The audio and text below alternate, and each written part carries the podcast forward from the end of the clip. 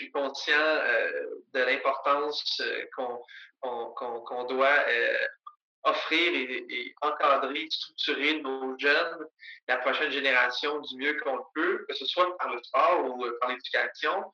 Mais c'est ainsi pourquoi je continue à m'investir pour aider euh, la relève. Ici votre hôtesse Amélie Delebel et je suis très heureuse de vous accueillir sur le podcast Athlète Entrepreneur qui met en évidence des parcours inspirants d'athlètes ou d'anciens athlètes de haut niveau qui se sont tournés vers le milieu entrepreneurial.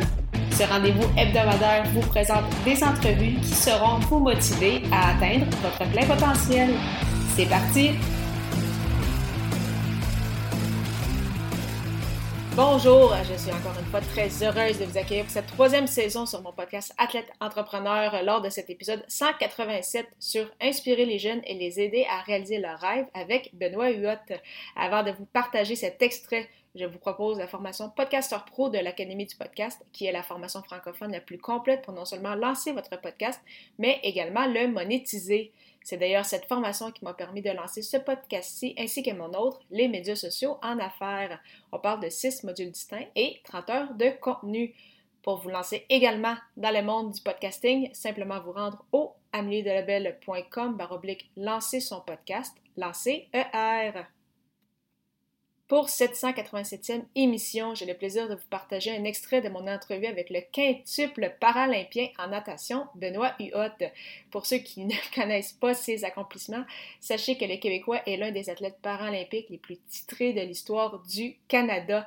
En fait, il a remporté plus de 50 médailles lors de ses nombreuses compétitions, en plus bien évidemment euh, d'avoir battu plusieurs records.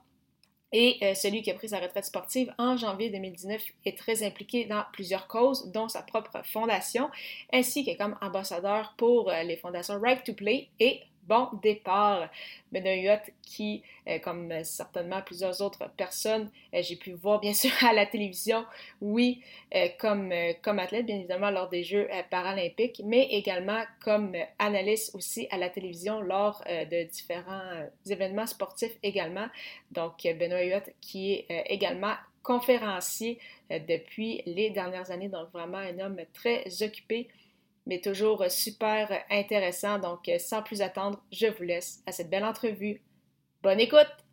Alors, je suis actuellement avec mon invité du jour, Benoît Ayotte. Salut Benoît, comment ça va? Ça va bien, merci Amélie. Ma première question, c'est est-ce que tu peux nous expliquer en fait ton parcours dans le monde de la natation, puis qu'est-ce qui a fait justement que tu as commencé euh, cette discipline? Ah, ça remonte à plusieurs années. Euh, j'ai j'avais envie de jouer comme la plupart des petits garçons euh, canadiens au hockey quand j'étais tout jeune.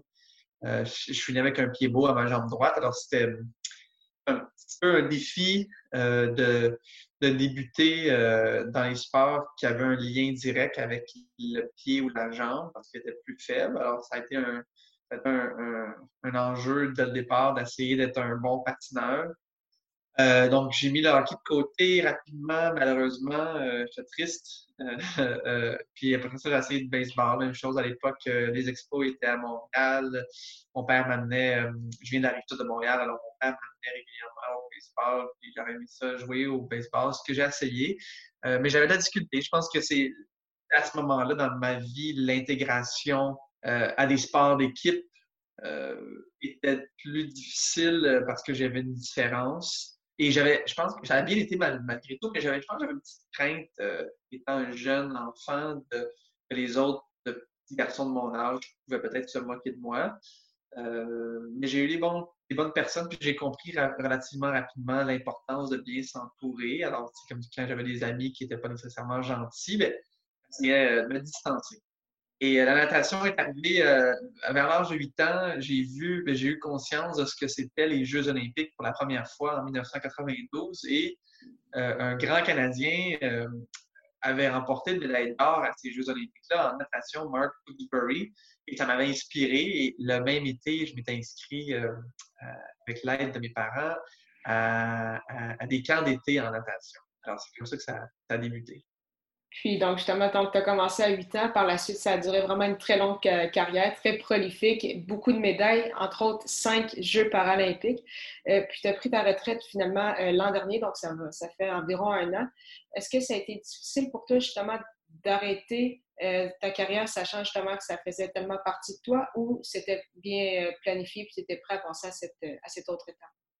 Oui, mais les deux sont bons. Hein? Ça a été, j'étais prête. Par contre, c'est difficile de quitter quelque chose euh, que tu aimes autant euh, et que j'aurais, euh, si, j'avais encore 20 ans, j'aurais certainement d'engager un autre 20 ans. Puis, mais c'est ça, c'est la réalité, hein, c'est la vie. on avance en âge. J'étais à la mi-trentaine. Et, bon, les jeunes poussent. je chantais que, parce que j'ai été compétitif toute ma carrière, je sentais que bon, ça aurait été peut-être un peu plus difficile de poursuivre, même si je, je, pouvais maintenir mes, mes, mes, chronomètres, mes temps. Euh, mais j'ai, euh, pendant au moins 4-5 ans, j'ai planifié la transition euh, et la retraite, autant au niveau famille, au niveau académique, professionnel, planification financière. J'ai tout essayé pour faire en sorte que le tremplin se fasse de façon, euh, simple et, que, tout, euh, fonctionne. Et, là, bon, ça fait un an. Là, on est un an plus tard. Euh, ça va super bien. Par contre, c'est ça, c'est un autre, comment dirais-je, la vraie vie est différente de la vie d'athlète. mais parce que bon, on, se protège, quand on est athlète, on se repose, on prend soin de soi. Euh, on, est, on, est, euh, on est un petit peu dans notre cocon euh, pour essayer d'optimiser les performances. Mais là, bon, c'est plus, plus nécessaire. On peut manger ce qu'on veut, on peut boire ce qu'on veut, on peut se coucher à l'heure qu'on veut. Et ça change certainement le quotidien. Puis, euh, justement, au-delà de ta, carrière, mais encore aujourd'hui, tu t'impliques beaucoup dans différentes causes. Tu as également ta propre fondation, tu donnes des conférences. Est-ce que c'était quelque chose d'important pour toi, justement, de, redonner à la, communauté? Ah oui, vraiment, ça, euh, c'était une grande priorité pour moi suite à ma carrière, de rester près en particulier du mouvement paralympique, euh, non seulement canadien, mais à l'international pour essayer de continuer à le faire grandir, augmenter sa visibilité, sa notoriété. Je le faisais comme athlète et je suis content de continuer à le faire comme euh, à la retraite, euh, en portant différents chapeaux, bien sûr. Euh, alors, c'est différent. Je pense que la, voix de l'athlète est très, très, très forte, mais il y a d'autres façons et, je suis content d'avoir l'opportunité de, le faire avec en, portant d'autres chapeaux, en ayant d'autres rôles. mais j'ai tellement reçu du sport euh, que, je, comprends les bienfaits de l'activité physique et des saines habitudes de vie. Et, maintenant, euh, papa d'une petite euh, Mila, je suis, je suis conscient de l'importance qu'on doit offrir et, encadrer, structurer nos jeunes, la prochaine génération du mieux qu'on le peut, que ce soit par le sport ou par l'éducation. Mais euh, c'est ainsi pourquoi je continue à m'investir pour aider euh, la relève. Puis, euh, ce serait quoi, en fait, tes objectifs pour les prochaines années? Donc, ce serait vraiment ça, faire la promotion des Jeux, des Jeux paralympiques, la promotion des, des saines de vie. Mais au point de vue personnel, est-ce que tu veux également développer d'autres projets, ton côté aussi conférencier? Est-ce que tu as des projets en tête? Ah oui, absolument. Euh, j'aimerais ça euh, poursuivre euh, dans cette lignée. J'ai complété dans la dernière année un, MBA à l'Université de Queens en Ontario. Ça a été exigeant, mais ça a été un bel. encore une fois, ça faisait partie de mon, mon tremplin dans la transition. ça a tellement occupé ma tête pendant un an et demi que j'avais comme pas réalisé que, que, que, que, j'étais plus athlète. maintenant, c'est terminé. Mais euh, j'ai énormément appris dans, dans, dans ce programme-là que euh, je souhaite euh, mettre en application les, différentes, les différentes notions que, que j'ai apprises et puis que ce soit au niveau personnel, comme vous le dites, par rapport à mes objectifs professionnels ou aider les organisations à atteindre leur but.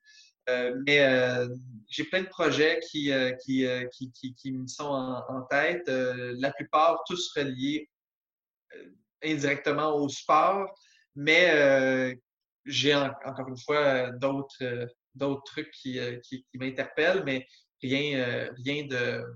Tout est sur la glace, il n'y a rien de, de, précis.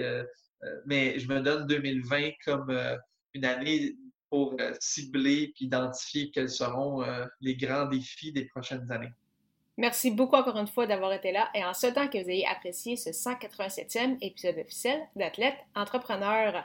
Avant de vous laisser, je voulais vous proposer une super plateforme que j'utilise avec ce podcast, soit Ocha.